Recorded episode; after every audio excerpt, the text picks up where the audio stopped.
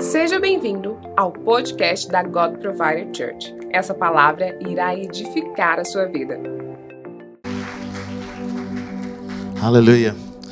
Amém. Vocês estão bem? Aleluia. Nós cremos nesse novo mover de Deus sobre as nossas vidas. E eu percebo que nós muitas vezes esquecemos e nós não honramos aquilo que Deus está fazendo nas nossas vidas. E mal sabemos que esse tempo é um tempo tão importante que nós devemos realmente aproveitar e abraçar aquilo que Deus tem colocado nos nossos corações. Eu sinto que o Senhor tem, tem feito tanto no nosso meio, sabe? Deus tem feito tantas promessas, tantas vitórias que nós ficamos assim, Senhor, o que está acontecendo? Mas tudo é um propósito. Deus não faz nada sem propósito. Tudo Deus faz para para que aquilo que ele que Ele quer realizar sobre a terra aconteça. E Ele quer usar pessoas. Eu vejo que Deus busca pessoas. E assim Deus achou homens e mulheres que fizeram história na palavra, homens e mulheres que fizeram história com Ele. Isso foi tão poderoso, tão cheio de vida.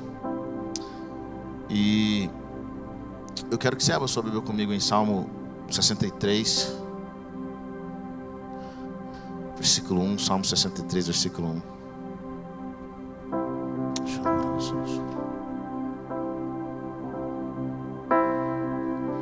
Nós chamamos Jesus.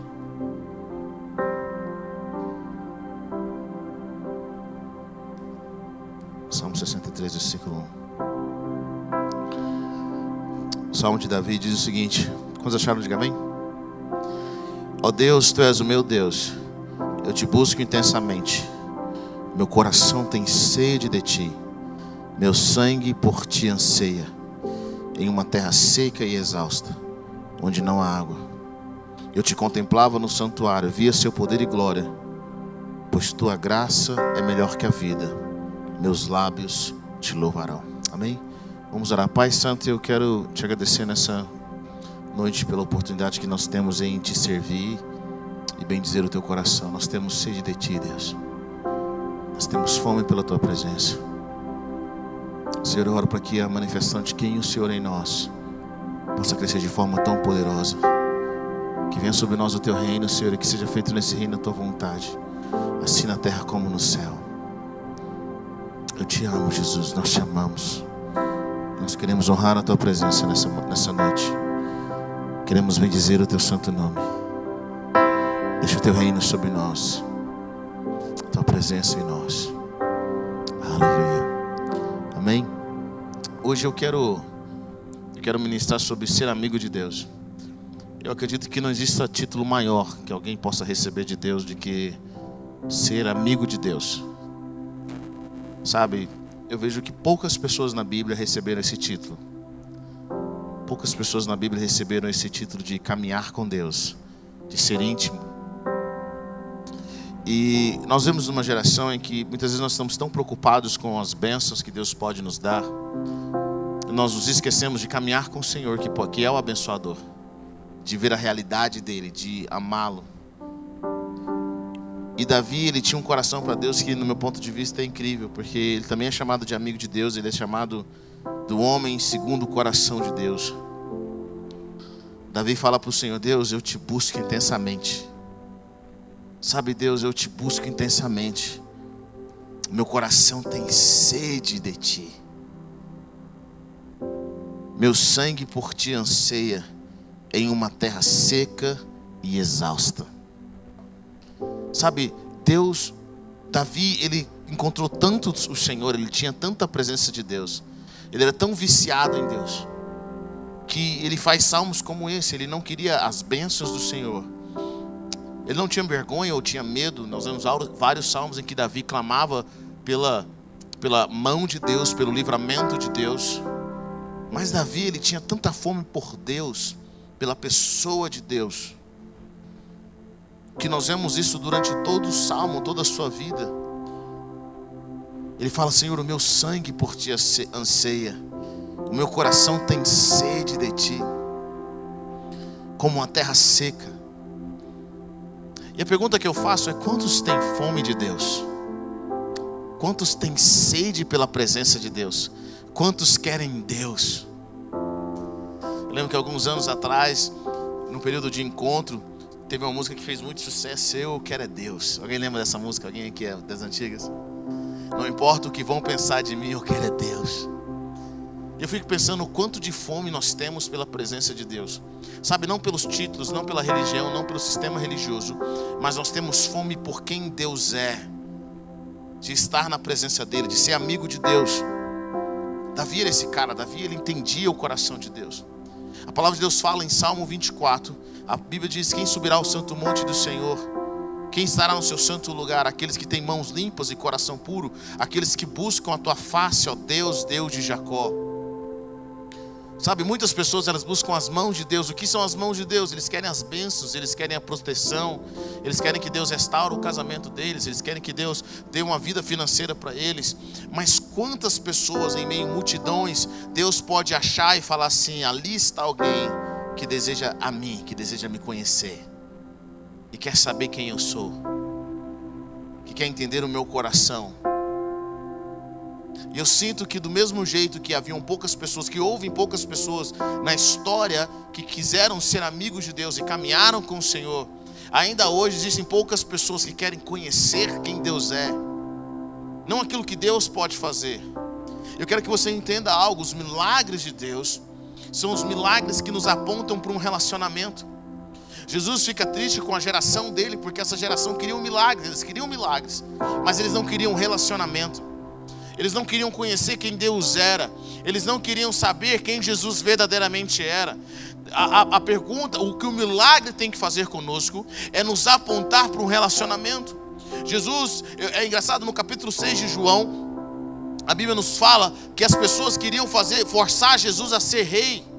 E Jesus ele começa a dar uma, ele começa a repreender aquele povo, porque Jesus fala assim: vocês querem me tornar rei, não pelas palavras que vocês ouviram, mas por causa do milagre, vocês têm fome, vocês querem pão e peixe. E ele fala: vocês têm que querer o pão que vem do céu, porque os, o pão daqui da terra vai passar. Sabe, eu vejo um tempo, um tempo todo o Senhor tentando trazer aquilo que está no natural para o sobrenatural. O Lucas falou do menino dos pães e dos peixes. Eu fico pensando quantas crianças, quantas pessoas tinham pães e peixes mas esse menino conseguiu transformar o pão e peixe dele passageiro em uma história eterna. Porque quando você coloca o natural na mão do Senhor, para o propósito de Deus, o natural se torna eterno. Haviam muitos pescadores na época de Jesus, muitas pessoas que pescaram, mas nós só conhecemos a história de Pedro, Tiago, João. Porque esses pescadores foram aqueles que deixaram suas redes no natural e transformaram a profissão em algo eterno. Porque quando nós colocamos o nosso natural, o nosso dia a dia na mão do Senhor, no nosso relacionamento com Ele, nós vivemos a eternidade. Eu fico pensando quantos milhares de pescadores nasceram e morreram, mas nenhum deles ficaram, ficou tão famoso quanto os discípulos de Cristo. E o que eu sinto é que o Senhor ele quer nos tirar do nosso dia a dia Deus quer nos tirar daquilo que a gente vive no nosso dia a dia, das nossas preocupações, as nossas preocupações e o nosso olhar que nós temos por esse mundo, por, por aquilo que nós estamos vivendo aqui, tem nos tirado de algo maior, tem nos tirado de um relacionamento maior. E aí nós vemos Davi, um pastor de ovelhas, um homem que a família dele não acreditava nele, mas esse homem amava Deus, ele se apaixonou pelo Senhor. A palavra de Deus fala que ele se apega ao Senhor. Ele se apegou, ele fala assim: Senhor, eu me apeguei a ti. Em outros salmos diz: Eu fiz de ti o meu prazer, eu fiz de ti o meu refúgio. O quanta fome você tem que ter de Deus para dizer que o seu sangue anseia por Deus. Sabe, a fome que Jesus, que Davi tinha era, ela, sabe, a fome dele era estava no sangue. Sentia o sangue dele, necessitava de estar na presença de Deus. Ele não queria apenas as bênçãos de Deus, ele não queria aquilo que Deus podia oferecer, mas ele queria abençoar o coração de Deus. Sabe quando você lê a Bíblia, você percebe algumas coisas interessantes. Uma delas é que Deus, a ideia do templo, Salomão, a ideia do templo de Salomão nunca foi de Deus. A ideia do templo de Salomão foi de Davi. Tanto que Davi fala assim: Eu quero construir uma casa para Deus, eu quero construir um templo. E aí Salomão, e aí o profeta fala: Faz o que está no seu coração. E Deus fala: Não, não, não, não, volta lá. Vamos acertar esse negócio aqui. Fala que ele não pode construir. Quem é que pode construir uma casa para mim? Posso eu morar numa casa? O Criador dos céus e da terra? Se nem a terra me comporta, como é que você vai construir uma casa para mim? Mas Deus fala para ele: Eu aceitei, eu entendi o seu coração. Você não vai construir, mas seu filho vai construir. E você vai ter um descendente para sempre no seu trono. Sabe por que, eu vejo que Davi Davi alcança algo em Deus que poucas pessoas alcançam? Porque Davi não queria só tirar de Deus, ele queria dar para ele. Vejo muitas pessoas chegando na igreja, elas só querem tirar de Deus, elas só querem tirar de Deus, elas só querem tirar de Deus.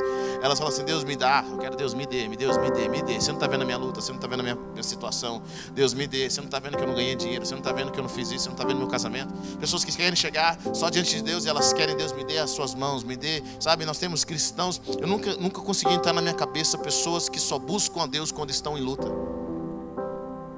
Pessoas que só buscam a Deus, se elas tiverem muita luta, muita dificuldade, elas oram mais. Se elas tiverem pouca luta, elas oram menos. Se elas tiverem com dificuldade financeira, elas oram mais. Mas se elas não tiverem com dificuldade financeira, elas somem da presença de Deus, elas somem da igreja. Sabe o que é o significado disso? O significado é essas pessoas não querem nada com Deus, elas querem com aquilo que Deus pode dar. Sabe de uma coisa? Deus não, tá, Deus não está atrás dessas pessoas. Deus quer aqueles que querem abençoar o seu coração. Deus busca amigos. Deus busca pessoas que querem conhecê-lo, que querem saber quem Ele é. Jesus perdoou tantas pessoas, Ele mudou a vida de tantas pessoas, mas quantas voltaram para ter um relacionamento com Ele? Quantas voltaram para falar, sabe de uma coisa? Você me curou, você restaurou meu casamento, você perdoou os meus pecados. Deixa eu te conhecer mais. Eu saber quem você é.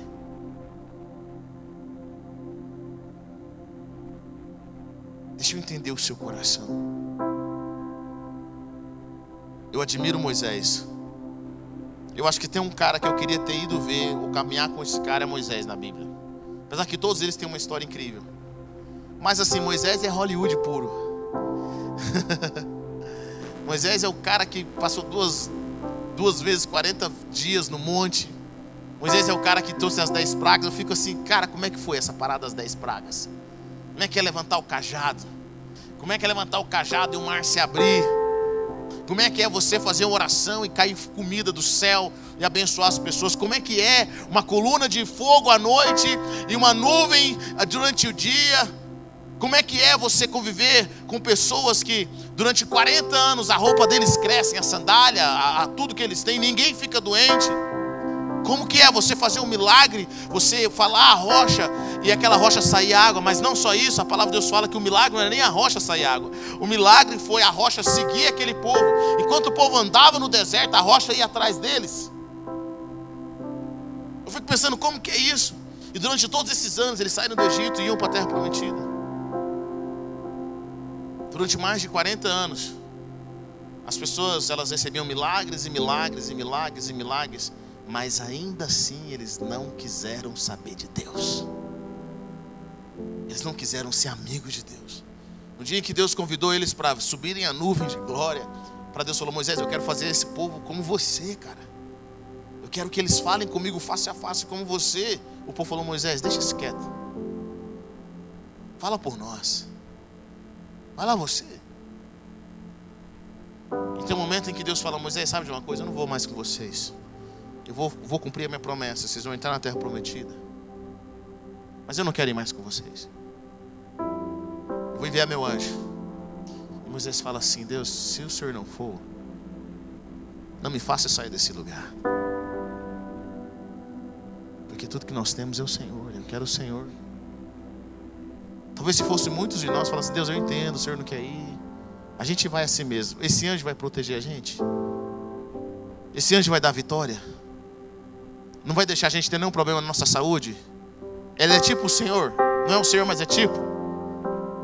Então me leva para a terra prometida. Pode, eu entendo, eu entendo realmente. Acho melhor o senhor ficar por aqui mesmo. Depois a gente conversa no futuro. Muitos de nós, irmão, deixa eu falar uma coisa para você. Eu tenho certeza que muitos irmãos da igreja, que se o diabo oferecesse a mesma coisa que Deus está oferecendo, eles ficariam com o diabo. Porque eles não querem Deus, eles querem o que Deus pode oferecer. E aonde eu percebo isso? Eu percebo porque ninguém quer abençoar o coração de Deus. Nós não levantamos pela manhã e falamos, Deus, eu quero abençoar o teu coração. Como é que eu posso abençoar? Como é que eu posso te dar hoje? O que, que eu posso dar ao Deus que tem tudo? Como eu posso servir o Senhor? Como eu posso abençoar o teu coração? Como eu posso beijar a tua face? Deus é possível beijar a tua face. É possível me relacionar com o Senhor. Só passou muitos anos.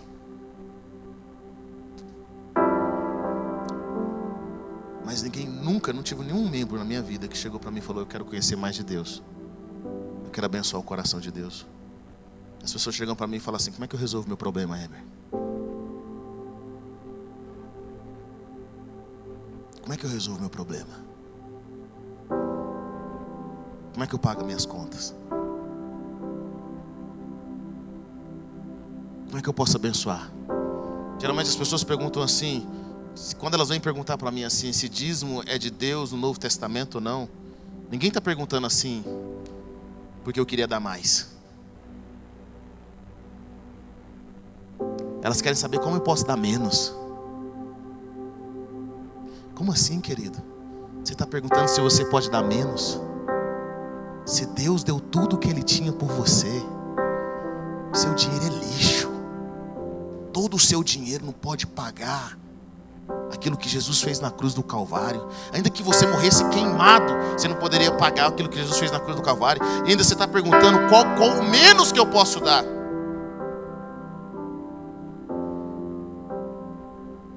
Tem pessoas que querem saber qual se pode dar menos. Se eu vir na igreja uma vez ao mês, uma vez por ano, será que Deus ainda aceita? Qual é o limite de eu não desviar? Sabe o que isso revela? Revela que nós não fazemos dele a nossa prioridade, nós não queremos que ele seja nosso amigo. Nós não queremos que ele seja nosso amigo. Nós queremos o que ele pode dar, não quem ele é. Graças a Deus que Deus não nos trata assim. Graças a Deus que Ele não nos trata assim. Sabe, mas eu tenho orado para que Deus levante uma geração que ame tanto, que sabe tanto quem Deus é, que Deus vai falar: Você é meu amigo. Deus vai falar: Você é meu amigo. Eu sei, Deus tem filhos, nós nos tornamos filhos. Mas só porque nos tornamos filhos não significa que nós nos tornamos amigos. Significa que Deus está olhando para nós falando ali vai. Meu amigo. A palavra amigo em hebraico significa amante. A pessoa se apresenta alguém para assim, está aqui meu amante. Está aqui minha amante. Em latim tem uma, uma, definição interessante que eu achei. Uma das definições é: amigo é aquele que guarda a minha alma. Quando você chama alguém de amigo, você está falando, você está vendo essa pessoa aqui? Ela guarda a minha alma. Uau! E a pergunta que eu tenho é: quantos aqui querem guardar a alma de Deus? Quem está preocupado com Ele? Que levanta pela manhã e fala: Deus, ah, eu te quero. Como a corça anseia pelas águas, eu te quero. Muitas pessoas gostam do sobrenatural, elas gostam, eu ministro sobre o sobrenatural. E elas pensam que o meu desejo pelo sobrenatural era é ter poderes sobrenaturais, mas nunca foi. Meu desejo pelo sobrenatural é se eu posso Deus, se eu posso ver Deus ao vivo e a cores, porque eu tenho que ver ele em foto. Meu desejo pelo sobrenatural é: se eu posso ir aos céus, por que, que eu tenho que só imaginá-lo daqui?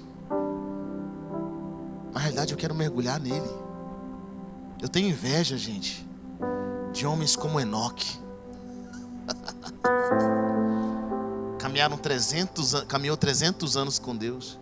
E Enoque tinha filhos e filhas. Ele era um homem casado. Enoque não ia para uma montanha, não ia para uma caverna. Eu fico pensando como é que Enoque conseguia ter o relacionamento dele com Deus, com filhos e filhas, com todas as demandas do dia a dia. Enoque tinha que pagar conta.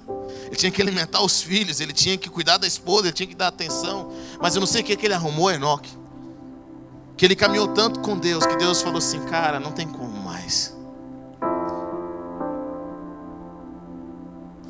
Eu fico imaginando Deus, Criador dos céus e da terra, anjos, serafins, querubins, 24 anciões, seres que nós nem sabemos quem são, nós não temos ideia, sabe? Aqueles que ficam clamando: Santo, Santo é o Senhor dos Exércitos. E aí Deus olha para um cara chamado Enoque que caminha com ele, e Deus fala: Enoque, você quer saber de uma coisa? Eu não consigo ver mais um segundo da eternidade sem você. Vem para cá. Deus toma Enoque. E a Bíblia diz: e Enoque já não era mais, porque Deus o tomou para si. Eu fico pensando quantas pessoas que caminham conosco, quantas pessoas que estão aqui nessa noite, ou pessoas que estão nos assistindo, que Deus vai olhar para você e falar assim: Cara, eu não consigo viver mais um segundo sem você.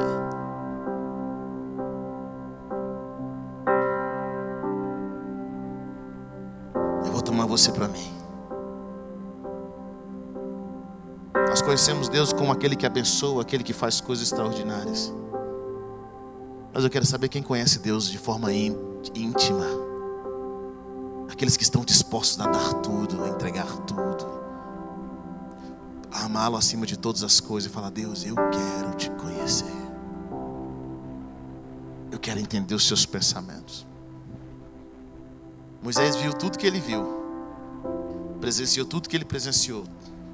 Talvez o sonho de muitos líderes, muitos pastores, muitos homens de Deus mas o que Moisés mais quis foi ver a face de Deus.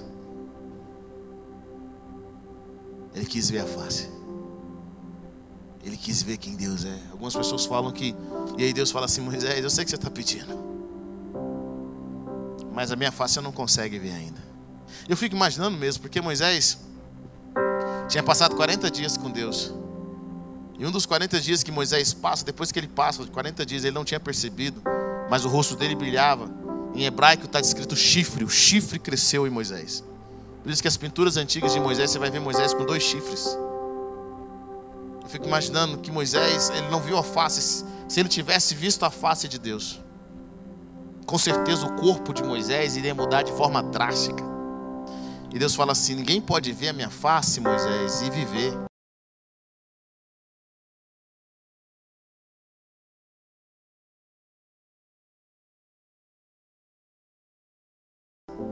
Ninguém, ouça o que eu vou dizer para você. Ninguém na história da humanidade viu as costas de Deus. Ninguém. Só existiu um cara que viu as costas. E esse cara foi Moisés. E alguns teólogos dizem que quando Moisés viu as costas de Deus, ele começa a escrever Gênesis. No princípio criou Deus os céus e a terra. E a terra era sem forma e vazia. Moisés começa a escrever toda a história. Mas eu gosto do livro dos Caçadores de Deus que fala que a oração de Moisés ela ressoa durante 1500 anos. Deixa eu ver tua face. Deixa eu ver tua face. Deus não responde aquela oração naquele momento. Mas lá no Monte da Transfiguração, quando Jesus sobe com Pedro, Tiago e João, que a nuvem de glória vem. E Pedro, Tiago, vê, Pedro, Tiago e João vê Moisés e Elias. Naquele dia Moisés teve a sua oração respondida. Ele viu a face de Deus em Jesus. Porque Deus não resiste àqueles que querem ser seu amigo. Aqueles que querem caminhar com Ele. Sabe, tudo aqui vai passar, gente. Seus problemas, sua glória seu casamento vai passar. Seus filhos, tudo vai passar. Mas tem uma coisa que vai durar para a eternidade: tudo que você fez com aquilo que vai passar. Se você entregou para Deus e se você usou para servir a Deus. Quando você quer Deus mesmo, quando você quer a presença dEle, você fala: Não vou fazer isso, eu amo a Deus. Ele é meu amigo, eu sou guardador da alma dele.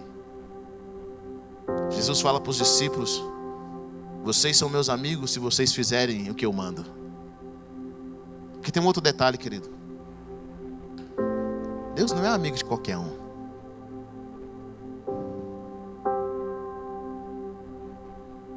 Deus não é amigo. Primeiro, para você começar a ser amigo de Deus, você tem que, antes de ser amigo, nós somos servos de Deus. Abra sobre comigo em João capítulo 15.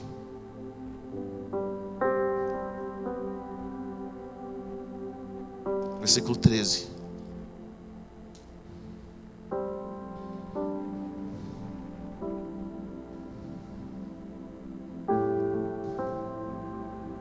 Jesus diz, versículo 13, João capítulo 15, versículo 13.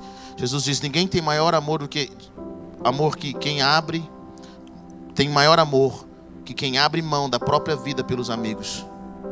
Versículo 14: Vocês são meus amigos se fizerem o que lhe mando. Se fizerem o que lhes mando.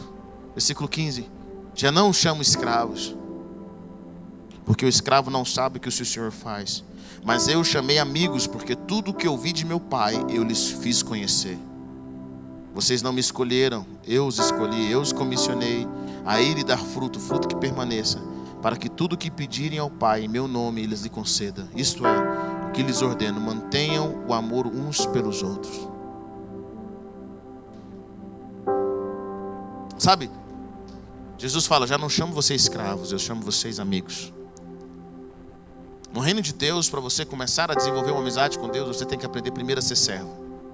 Você tem que estar debaixo do senhorio de Cristo. Porque tem uma coisa que nós nunca podemos perder à medida que nós caminhamos com Deus, chama-se temor. Porque às vezes aquilo que nos parece familiar, deixa eu falar uma coisa para você. Quando você quer brincar com o Senhor, você acha que Ele é familiar a você, quer tratar Deus como seu coleguinha, é aí que mora o perigo. Tem gente que quer tratar Deus como se fosse um coleguinha dele. Eu sempre pensei comigo assim, cara, Deus aparece para Caim e fala: Caim, vamos conversar aqui. Você ofereceu uma oferta, eu não aceitei. Mas se você proceder corretamente, vai dar tudo certo. Mas deixa eu falar uma coisa para você, Caim. Toma cuidado, o pecado já está à porta. Cabe a você ter domínio sobre ele. Caim ignora Deus. Como que alguém ignora Deus? Depois Deus chega para Caim, depois que Caim tinha pecado, Deus chega para Caim e fala: Caim, cadê seu irmão? E Caim fala para Deus assim: ó, sou eu o guardador do meu irmão? Como que alguém responde a Deus? Sou eu que guardo ele? Aí Deus fala: Caim, o que, que você fez, cara? O sangue do seu irmão clama. Olha a resposta que Caim traz. Eu tenho aprendido algo, querido. Às vezes você pensa assim: não, eu nunca vou me submeter a Deus, porque para ganhar meu coração, Deus primeiro precisa ser meu amigo. Eu não vou ser servo de Deus. Deixa eu falar uma coisa para você, querido. Deus não precisa provar nada para você, não. Você está confundindo as coisas. Deus não está implorando o seu amor. Deus não está implorando a sua atenção. Somos nós que entramos no esquema dele, não é ele que entra no nosso esquema, não. A Bíblia fala que do Senhor é a terra e tudo que nela existe. Deixa eu falar uma coisa para você: todo joelho vai se dobrar e toda língua vai confessar, querendo ou não querendo, que Jesus Cristo é o Senhor. Todo joelho, todo joelho, sabe? É Deus, é nós que entramos no esquema de Deus. Se é o sistema de Deus, nós somos servos dele primeiro, para depois ele nos tornar amigo. Então, ou você entra nesse sistema, ou não vai dar certo. Nós temos que aprender a viver no senhorio de Cristo. Vocês estão lendo esse mês o livro Debaixo das Suas Asas. É o senhorio de Cristo, é o senhorio de Jesus. Ninguém pode ser amigo de Deus sem antes passar pelo senhorio de Cristo. Porque Deus não vai permitir pessoas que caminhem com Ele para ofendê-lo, para desrespeitá-lo. Sabe por que, que o diabo não tem salvação? Porque ele experimentou coisas tão profundas em Deus que não tem mais volta. A palavra de Deus fala em Hebreus o seguinte: que é impossível É impossível aqueles que experimentaram os poderes da era vindoura serem reanimados. É impossível. Tem pessoas que experimentaram tanto de Deus e elas desviaram, que é impossível elas voltarem. Por isso que é perigoso. Hebe, quem são as pessoas mais difíceis de caminhar com Deus? Pastores, líderes, pessoas que experimentaram muito de Deus. Porque elas pecaram contra Deus, elas brincaram com Deus e não tem nada nesse mundo que faça elas voltar de volta. Porque o coração delas endureceram de uma tal forma que não existe arrependimento. Porque elas acham que conhecem a Deus. Ah, eu tenho 30 anos de igreja, eu tenho 50 anos para igreja. Deixa eu uma coisa aí, querido. Que, e daí? E daí? Se a eternidade não vai ser suficiente para nós conhecermos tudo de Deus, você acha que 30 anos nessa igreja, no modelo que nós pensamos, vamos conhecer alguma coisa de Deus?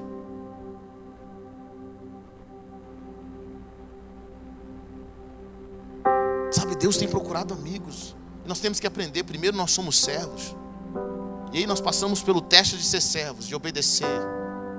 Sabe, querido, deixa eu falar uma coisa para você. Quando nós recebemos Jesus como Senhor e Salvador da minha vida, eu vou falar uma palavra que você não gosta. Deus se torna o seu dono. Pessoa que está perto de você e fala assim: Cara, Deus é seu dono. Ele não é seu coleguinha. Ele não é seu brode. Ele é seu dono. É Ele que manda na sua vida. Se Ele não manda na sua vida, você não pertence a Ele. Vou dizer de novo: se Deus não manda na sua vida, você não pertence a Ele. Palavra de Deus fala que nós somos propriedade de Deus, nós somos rebanho de Deus. Para mim, eu confesso para você, essa foi a maior dificuldade que eu tive, entender que Deus mandava em mim. Mandar em mim, não! Ah! Provérbios diz: Muitos são os planos do coração do homem, mas é o propósito do Senhor prevalecerá. E os meus planos, Deus, Deus, e daí? Que seus planos que nada, é o meu plano. Os meus planos, é o meu propósito. Você quer caminhar comigo? Me obedece.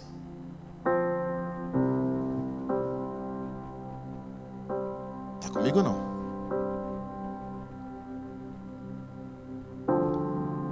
E aí nós nos tornamos servos, nós nos tornamos escravos. É o que o apóstolo Paulo fala, eu me tornei escravo dele.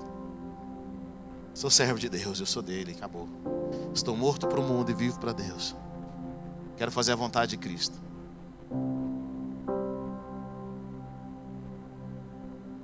E aí depois que nós passamos por esse teste, Jesus chama a gente, como ele fala para os discípulos. Vocês já não são mais escravos. Estou elevando vocês. Vou te dar um novo título. Senhor, é pastor? É apóstolo? Não. Vocês vão ser meus amigos. E ele fala algo muito interessante. Qual é a diferença do servo e do amigo? O que, que ele fala no texto? O servo não sabe o que o seu, o seu Senhor está querendo fazer. Deus vai nos direcionar, querido, num processo de jornada com Deus para nós nos tornarmos amigos de Deus. Deus vai mandar a gente fazer as coisas sem falar o quê, sem falar por quê. Deus vai mandar a gente fazer as coisas. Eu falo, eu quero que você faça isso. É por isso que uma das minhas funções como, como, como pastor, para mim, a minha primeira função como pastor, eu tenho ficado assim cada vez mais pensativo com isso, porque eu tenho visto muitas pessoas que, que são cristãs, alguns que transferem para a nossa igreja, e tem uma coisa que eles nunca aprenderam na vida, eles nunca aprenderam a ouvir de Deus por conta própria. E a palavra de Deus fala o seguinte: Jesus diz: As minhas ovelhas ouvem a minha voz. As minhas ovelhas, elas ouvem a minha voz. Meu irmão, deixa eu falar uma coisa para você. Você tem que aprender a ouvir a voz de Deus. Você tem que aprender a ouvir a voz de Deus. O que, que Deus está falando com você? O que, que Deus está ministrando no seu coração? O que, que Deus está falando? Se você é ovelha de Cristo, você ouve a voz. Porque Deus está sempre falando. Deus nunca deixou de falar. Mas só vai ouvir quem tem ouvidos. Só vai ouvir quem quer ouvir. Eu fico pensando, tem pessoas que não conseguem ouvir o choro dos filhos dentro de casa. Pessoas que não conseguem ouvir o clamor da esposa, do marido, vai ouvir a voz de Deus. Você tem que ouvir de Deus. O que, que Jesus está falando com você? Para onde que Ele está direcionando? Deixa eu falar uma coisa para você, querido. Existe uma canção e uma direção que só aqueles que são amigos de Deus conseguem ouvir. E às vezes essa canção e essa direção não vai ser no domingo.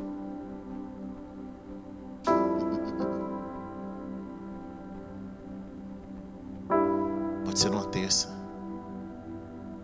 Pode ser numa quarta. O Espírito Santo de Deus quer falar com você.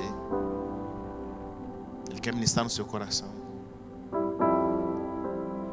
É engraçado porque eu aprendi a ser, aprendi a ser gentleman, um lord, que nem diz o Afonso. Igual o Espírito Santo. Às vezes Deus me mostra algo, eu vou conversar com alguém, eu vejo que o casamento não está legal, a família não está bem eu começo a falar. Eu nunca vou falar diretamente, eu começo a dar indiretas. Aí eu percebo o coração da pessoa. Quando a pessoa fala assim, não, porque está tudo maravilhoso, eu já paro ali mesmo. Porque eu penso, se Deus não falou com ela, se ela não conseguiu ouvir a voz de Deus, ela vai me ouvir? Amigo, se Deus não falou com você, não sou eu que vou falar. Se você não consegue ouvir a voz de Deus, não sou eu que vou falar as coisas para você. Minha função não é ser porta-voz de Deus na sua vida. Minha função é te ajudar, te ensinar a aprender a ouvir mais de Deus, porque é você que precisa. A voz dele em nós gera vida. A voz dele em nós gera direção. A voz dele em nós muda tudo ao nosso redor. A voz dele em nós muda a nossa perspectiva. É a voz de Jesus falando em você que faz com que você se arrependa do pecado. É a voz de Jesus falando com você que faz com que você tenha uma nova visão sobre as coisas. Mas existe um segredo que Deus só revela para os amigos.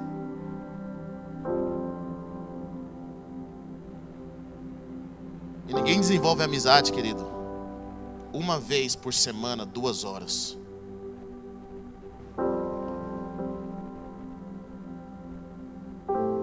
Perguntei para o professor hoje pela manhã quanto tempo demora uma criança para ser alfabetizada. Ele falou de seis a oito anos. Você demora de 6 a 8 anos para aprender a ler e escrever. Bem. E você tem aula segunda, de segunda a quarta, segunda a sexta. Algumas escolas das 7 às 11 da manhã. A minha pergunta é: se no natural para você aprender a ler, escrever e discernir as letras, você precisa de 6 a 8 anos, quem colocou na sua cabeça que você vai aprender de Deus duas horas por semana? Que você tem intimidade com Deus. Meu irmão, você tem que aprender a gastar pelo menos uma hora por dia com o Senhor, pelo menos, orando em línguas e lendo a palavra. Você tem que levantar pela manhã e falar: Deus, a minha alma tem sede de Ti.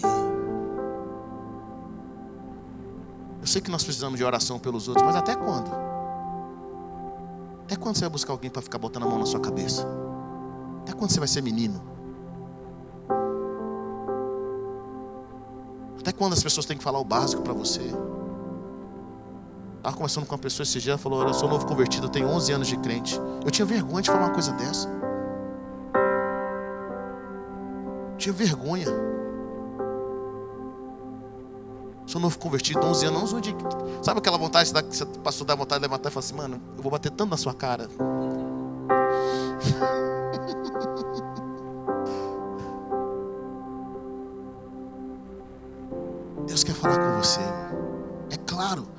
Precisamos de um pelos outros. Existe uma oração, existe algo que você só alcança no relacionamento com um com os outros. Alguém vai orar com você, alguém vai ministrar na sua vida. Mas o que, que Deus está falando com você? O que, que Deus está ministrando na sua vida? Qual foi a última vez que você levantou e falou: Deus, eu quero abençoar o teu coração? Eu quero mais, eu quero mais. Eu vim para te adorar. Vim para buscar. Deixa eu falar algo para você aqui, você que é membro da nossa igreja.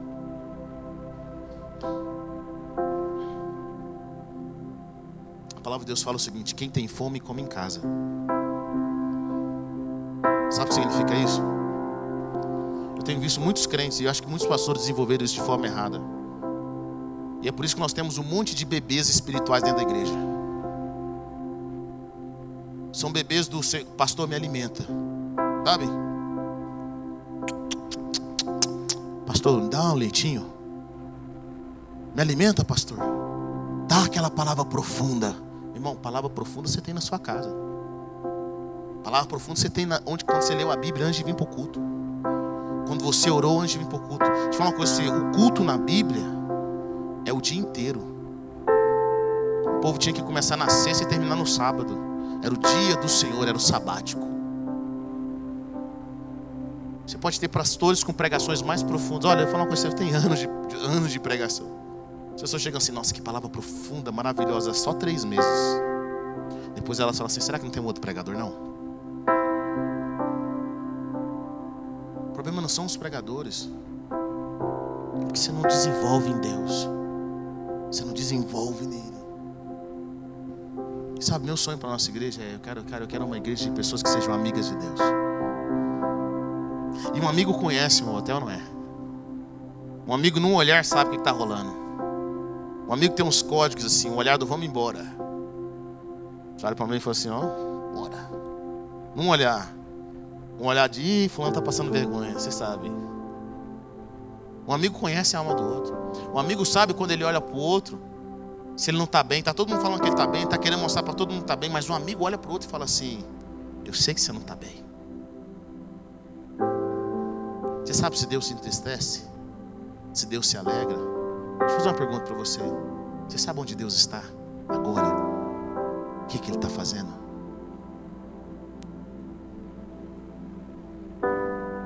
Você sabe o que, que Ele está fazendo agora? O que, que Deus está se movendo? Deixa eu falar qual é o meu maior medo. Eu converso com muitos pastores. Pastores que têm igreja dez vezes maiores que a nossa. E muitos deles chegam para mim e falam assim: eu não tenho uma direção de Deus. não sei o que está acontecendo. Eles já souberam, hoje eles não sabem. Meu maior medo é de eu não caminhar com Deus o suficiente, no qual Deus vai fazer coisas novas e me deixar para trás. É por isso que tem pastores que o que eles vivem, homens que aí são famosos, que o que eles vivem, na realidade, foi o que Deus fez com ele há 20 anos atrás. Ele só vive na onda de 20 anos atrás. Ele não sabe exatamente, ele não tem nenhuma noção do que Deus está fazendo agora. E a pergunta é: o que, que Deus está fazendo agora? Você sabe onde Ele está? O que, que Ele está falando? O que, que Deus está movimentando no mundo? Só aqueles que são amigos dele, só aqueles que buscam intimidade com Ele a palavra de Deus fala que Deus conta os seus segredos àqueles que o temem. Deus chama Abraão de amigo. Deus ia destruir Sodoma e Gomorra. Mas tem uma coisa que eu vejo que Deus não resiste. Deus não gosta de fazer nada sem contar para os seus amigos. Deus fala assim: vou esconder de Abraão. Não posso esconder de Abraão o que eu vou fazer em Sodoma. Deus começa a contar para Abraão que Abraão tinha intimidade. Ele conhecia Deus. A minha oração, querido, esse ano, para a sua vida, é que você conheça tanto a Deus. E quando as pessoas olharem para você, elas vão saber que você caminhou com Ele. Eu já falei para vocês e torno a repetir: vir ao culto não te protege de nada. Caminhar com Deus te protege de tudo. É você está dizendo que vir à igreja é um erro? Não, pelo contrário. Quem ama a Deus quer congregar. Quem caminha com Deus quer estar com os irmãos. Como você pode dizer que ama a Deus e odeia seu irmão? Diz, diz João. Irmão, é impossível você caminhar com Deus e não querer abraçar alguém, não querer abençoar alguém, não querer vir para servir alguém, para congregar, para ajudar, para ministrar e ser ministrado. É impossível. Quem caminha com Deus quer comunhão. Não sai correndo do culto quando acaba, não. Ele fala, mano, vou ficar aqui para ver o que está rolando. Ele se ajunta com aqueles que amam a Deus. Eles se alegram. Jesus não enviou os discípulos de um a um, ele enviou os discípulos de dois a dois. Porque nada no reino de Deus é feito sem relacionamento. Nada. E a oração de Jesus maior aqui não é com que nós curássemos os enfermos, expulsássemos os demônios. A oração de Jesus é para que nós amássemos uns aos outros. Amasse, amasse, amasse. Hebe, como é que você mede a espiritualidade de alguém? Pelo tanto que aquela pessoa ama. pelo tanto que ela ama. Porque é impossível caminhar com Deus que é amor e não ser amor também. É impossível. O amor tudo vence, tudo crê, tudo suporta. Davi diz para o Senhor assim: Deus,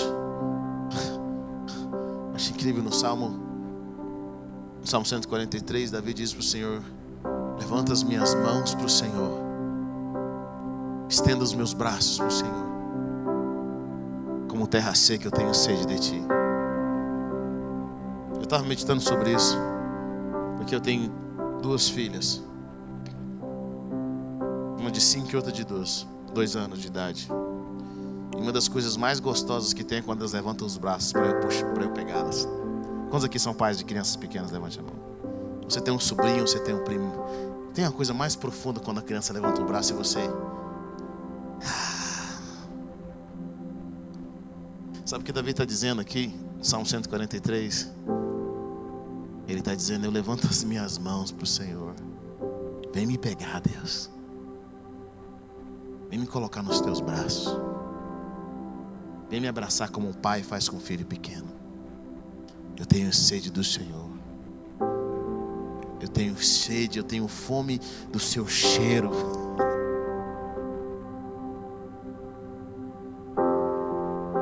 Assim como a corça anseia pela face das águas. Por ti, ó oh Deus, suspira a minha alma. Esse é o seu momento de desenvolver uma amizade com Deus. Você quer um projeto para 2022? Seja amigo de Deus. A palavra de Deus fala: cheguem-se a Deus e Ele se achegará a vocês. A cada passo que nós damos em direção a Deus, Deus dá dois em nossa direção. A cada passo que você dá em direção a Deus, Deus dá dois em sua direção. Mais e mais.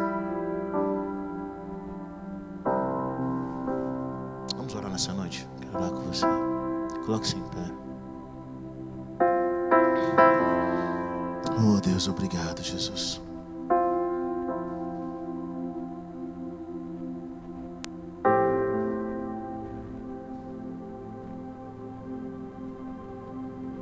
É impossível você caminhar com Deus e as pessoas não notarem. É impossível sentar no seu quarto e gastar um tempo com Jesus.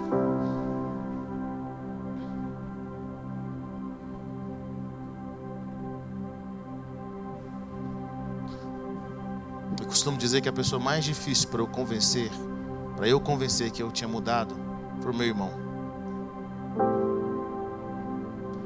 Porque meu irmão me conhecia. Meu irmão sabia quem eu era. Então, quando eu comecei a caminhar com Deus, demorou muito para eu provar para ele que eu realmente tinha caminhado com Deus, estava caminhando com Deus. Mas no dia que ele reconheceu que eu caminhei com Deus, eu realmente reconheci que eu estava caminhando com Deus. Porque é impossível, o velho Weber morre quando eu caminho com Deus. Você reflete Jesus, você reflete a presença.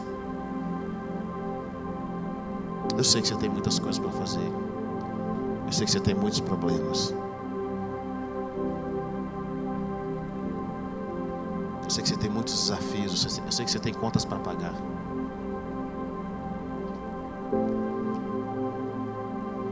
Eu sei. Mas eu sei também que se você realmente desenvolver uma amizade com Jesus, se Jesus estiver no seu barco, tudo vai bem. Nosso problema não é a presença do diabo, mas é a ausência de Deus. Eu falar uma coisa para você.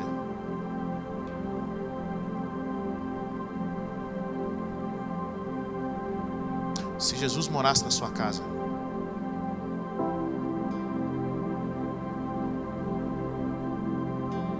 Eu gosto de ter um livro chamado Simplesmente como Jesus. É um dos livros que nós vamos ler esse ano. Eu nunca esqueço esse livro. Eu li ele há mais de 15 anos. Ele fala, ele fala assim: ele começa assim: se Jesus acordasse no seu corpo, mudasse nada, nenhuma circunstância, mas o seu coração fosse o coração de Jesus, a sua mente fosse o próprio Jesus, ele fala assim: será que as pessoas notariam a diferença? Será que elas viriam o seu olhar diferente? O seu respirar diferente, o seu caminhar diferente? Isso me marcou muito. Quando você começa a caminhar com Jesus e você começa a atrair a presença de Jesus de forma tão poderosa, sabe o que acontece? Jesus, você começa a se tornar como Ele. E aquelas contas, aquelas preocupações que você tinha, você já não tem mais. Sabe por que você não tem mais? Não é porque elas não existem. Porque agora, assim como Jesus multiplicava os pães e os peixes, a mesma confiança que Jesus tem, você vai ter, porque você caminha com Ele. Você sabe que Ele está no barco. Você sabe que Ele está com você. Você sabe que Ele está na sua casa. É, você não entende, mas eu tenho problemas terríveis lá em casa, eu tenho problemas de drogas, eu tenho problemas financeiros, eu tenho problemas de, no meu casamento. Deixa eu falar uma coisa para você, querido. Se Jesus morasse na sua casa, será que não ia, pessoas não iam ser curadas lá não? Se elas vissem Jesus na sua vida.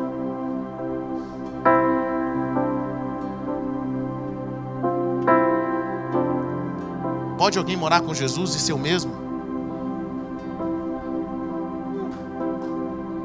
Pode alguém morar com Jesus e ser o mesmo?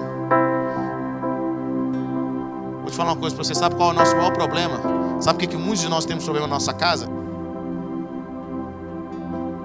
Porque infelizmente os nossos parentes vivem com crente que refletem o diabo. Você ora, mas é pior do que o capeta. Elas não veem a compaixão nos seus olhos, elas não veem a sabedoria na sua boca, elas não veem o coração que ora, elas não veem a pessoa que, sabe, querido, quem anda com Jesus é diferente. Pedro tentou negar Jesus, mas era impossível, ele caminhou com Jesus, ele caminhou com Jesus. Vai para o seu quarto gastar tempo com Ele. Vai buscar a face mais do que as mãos. Vai buscar Ele e dizer: Eu quero o Senhor comigo. Eu quero, ah, eu quero me apaixonar. Quero estar com o Senhor. Vai ser impossível. Aqueles que estarem perto de você não sentirem a presença de Deus. Isso já aconteceu comigo algumas vezes, o que eu vou contar para você. Mas eu quero contar um testemunho de um amigo. Esse meu amigo tinha desenvolvido tanto tempo com Jesus, mas tanto tempo com Jesus. E ele disse que estava numa praça uma vez, ele estava sentado numa praça lá. Teve um momento de almoço dele no serviço, ele foi orar e buscar a presença, orar e buscar a presença. E ele nem falou que era crente, ele estava com roupas normais. Aí de repente chega um cara para ele e fala assim: Você é crente, não é? Ele até assustou, ele falou: Poxa, eu não tenho, não estou com paletó e gravata, não estou com nada. Ele até pensou: Esse cara está querendo alguma coisa. Ele chegou assim: Você é crente, não é? Ele falou assim: Eu sou. Então eu percebi que você é crente. E o cara começou a confessar os pecados dele. Começou a confessar os pecados dele. Ele nunca tinha visto meu amigo, ele começou a confessar os pecados dele. Ele falou: Fiz isso, isso, isso, isso. É errado, não é? E começou a confessar: Tem como você orar para mim? Deixa eu falar uma coisa para você. Quando você começa a caminhar com Jesus, até quem não é crente vai saber. Não é porque você é membro dessa igreja, mas é porque você caminha com Jesus esqueço uma vez, uma, uma menina lá na escola olhou nos meus olhos e falou assim: tem algo diferente nos seus olhos. Ela falou assim: quando eu olho para você, eu sinto paz. Quando as pessoas olham para você, elas veem o quê? Elas veem um palhaço? Elas veem alguém carrancudo? Elas veem alguém que só fala besteira? Quando elas olham para você, elas veem quem? Deixa eu falar uma coisa para você. Se você não reflete Jesus, é porque você não está olhando para Ele. Porque nós nos tornamos aquilo que nós refletimos, aquilo que nós olhamos, aquilo que nós olhamos continuamente. Comece a conversar com Deus nessa noite.